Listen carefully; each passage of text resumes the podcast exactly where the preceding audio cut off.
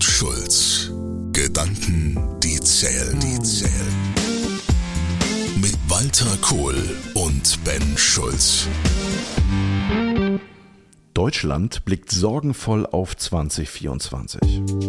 Die Challenge. Eine aktuelle Studie der Stiftung für Zukunftsfragen aus Hamburg offenbart eine steigende Besorgnis unter den Deutschen bezüglich des Jahres 24, in dem wir uns aktuell befinden.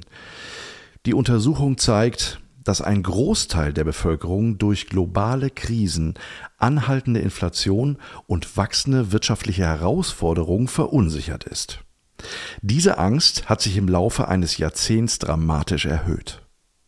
Während im Jahr 2014 nur 31 Prozent der Deutschen mit Sorgen auf das Folgejahr blickten, sind es heute 59 Prozent.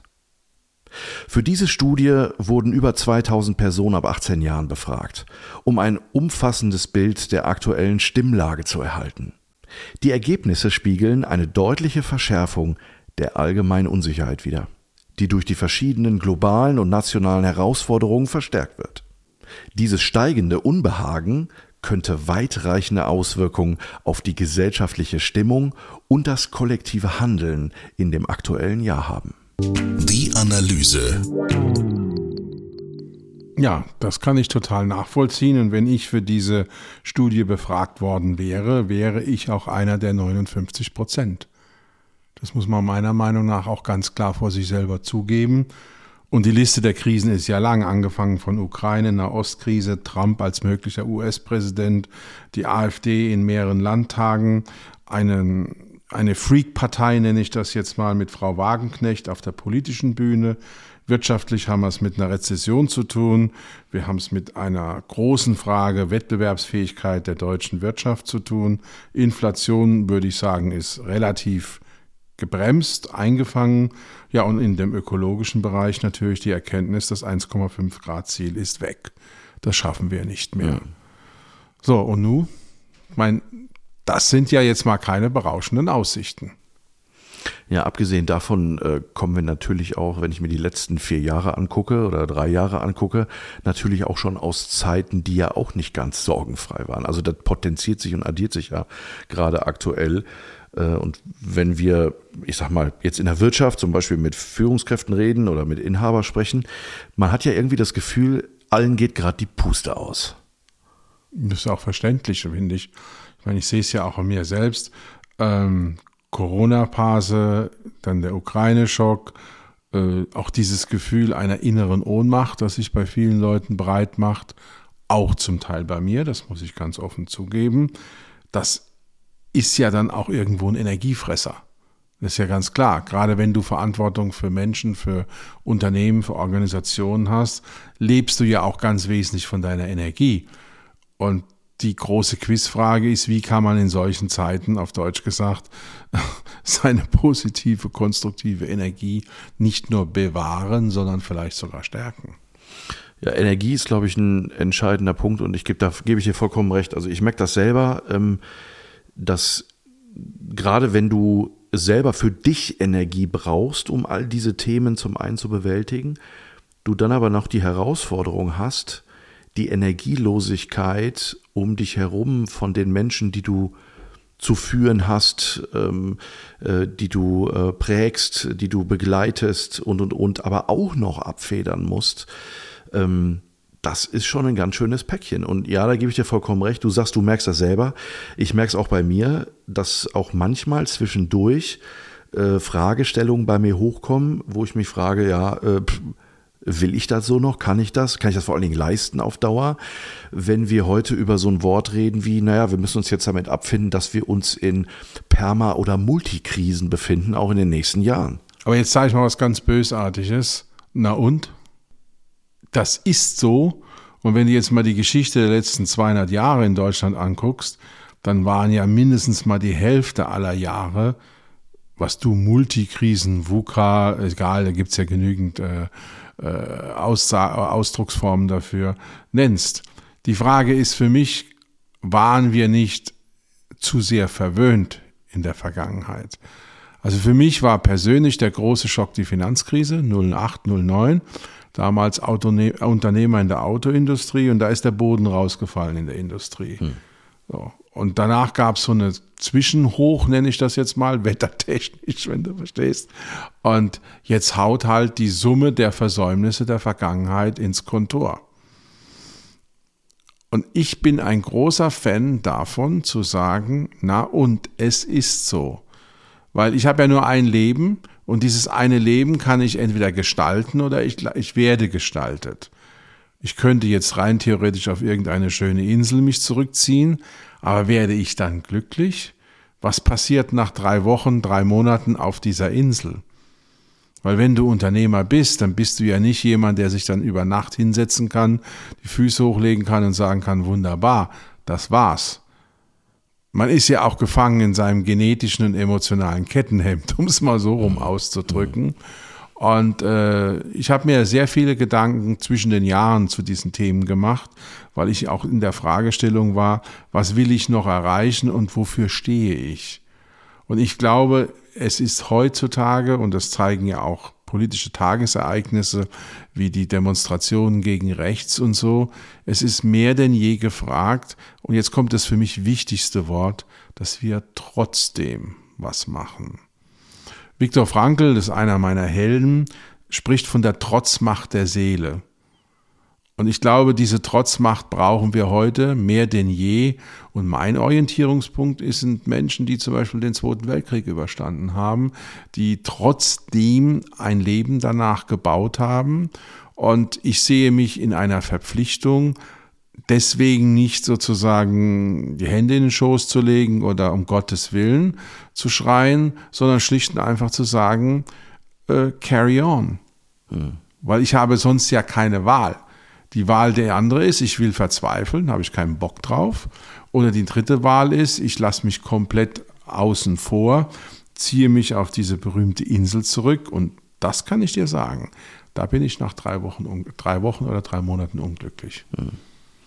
Ich glaube, was ein spannender Ansatz ist, was du sagst, äh, ähm, wenn wir das nochmal zurück auf dieses Energiethema bringen.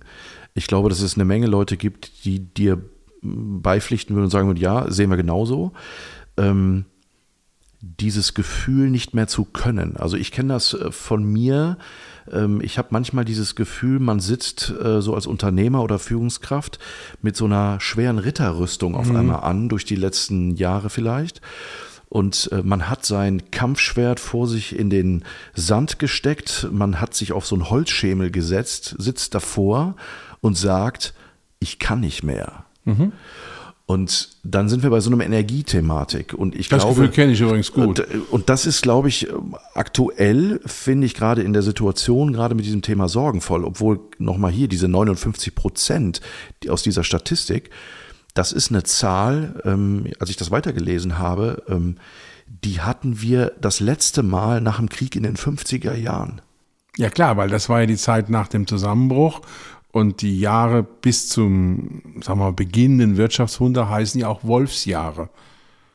Das war ja die Zeit, wo man ums Überleben gekämpft mhm. hat. Und ich glaube nicht, dass wir jetzt in Wolfsjahre aller 1948, 50 zurückkommen, um Gottes Willen. Dafür sind wir viel zu reich und auch viel zu gut ausgestattet. Aber wir kommen in eine Situation, in der wir, ich sage ich mal ich, Jahrgang 63, üblicherweise nicht darauf vorbereitet sind. Weil wir einfach diese Schocks, Stichwort auch Zeitenwenden, noch nicht in der Form erlebt haben. Zumindest ganz viele in dieser Generation. Es wurde immer besser, es wurde immer reicher, jedes Jahr war ein Fortschritt und jetzt müssen wir halt um diese Fortschritte viel härter kämpfen. Und das, um mir mal dein Ritterbild, was mir gut gefällt, aufzunehmen, bedeutet es ja, dass der Ritter sich erstmal um sich selbst kümmern muss. Um seinen Energiehaushalt, um seine Kraftquellen um seine Motivation. Und ähm, am Ende des Tages ist ja die Fähigkeit zur Lösung schwieriger, herausfordernder, komplexer Probleme ganz wesentlich von deiner Persönlichkeitsstruktur auch abhängig. Und wenn du nicht an dieser Persönlichkeit arbeitest, wirst du in dem neuen Umfeld, nennen wir es mal in dem neuen Klima, in diesem neuen sich entwickelten Biotop, auch keine Zukunft haben. Und das ist für mich die Schlüsselfrage. Äh, vielleicht weniger für jemanden, der wie ich jetzt gerade 60 geworden ist, aber sicherlich für Leute mit in den 30ern, 40ern, die noch 25, 30, wie viele Jahre Aktivität vor sich haben. Und gerade nochmal zurückkommen auf dieses Energiethema. Äh, du hast gesagt, Persönlichkeit. Ähm, was mir dazu noch einfällt, ist äh, dieses gut für sich zu sorgen, sagst du als Ritter, ne? zu, mhm. zu, zu gucken, was ist gut für mich.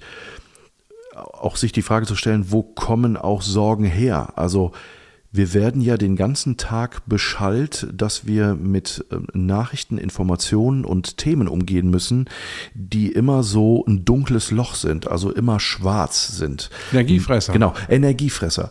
So, und äh, ganz pragmatisch, und ich habe das gemerkt, so in den letzten Wochen immer mal wieder zwischendurch, dass ich mich massiv dazu gezwungen habe, mich gegen Energiefresser zu stellen, indem ich hergegangen bin und gesagt habe, okay, äh, ich gucke bewusst keine Nachrichten. Das habe ich eine Woche lang das gemacht, das hat mich sehr gestärkt. Ja, aber das ist, ich glaube, das ist das, der Punkt, dass das Thema Sorge, also mhm. wir besorgen um die Zukunft, massiv mit diesem Energiethema kombiniert ist. Absolut. Und wir wieder auf den Punkt zurückkommen müssen zu sagen, okay, was sind die Energiefresser? Und das sind, und wenn es nur zweimal am Tag NTV gucken ist, mhm. ähm, und was sind auf der anderen Seite aber auch wieder Energiegeber, die wir haben müssen, um nehmen wir nochmal dieses äh, inflationäre Wort, resilienter zu werden, also widerstandsfähiger zu werden, auch in einer Zeit, indem wir unsere Energie besser bündeln, kanalisieren, fokussieren müssen auf die Themen, um wieder hoffnungsvoller in die Zukunft gucken zu können. Ja, oder? ich bin nicht so ganz mit dem Wort Resilienz einverstanden. Für mich ist das wichtigere Wort Souveränität. Weil Souveränität bedeutet ja auch Abgrenzung. Ja? Und Souveränität bedeutet, ich grenze mich gewissen Einflüssen gegenüber ab und sage einfach, da kann ich das nicht tun, aber ich kann in meinem Wirkungsbereich was tun und ich bin souverän, indem ich auch Nein sage. Und ein einfaches Experiment habe ich gemacht, kurz vor Weihnachten. Ich habe eine Woche lang keine Nachrichten gehört, nichts. Weder auf dem Handy irgendwas angeguckt, noch Tagesschau, noch Heute-Journal, noch NTV, noch irgendwas. Dafür habe ich aber in der Zeit ein Buch gelesen. Glaub mir, das hat mir richtig gut getan. Kohl und Schulz. Gedanken, die zählen, zählen. Mit Walter Kohl und Ben Schulz.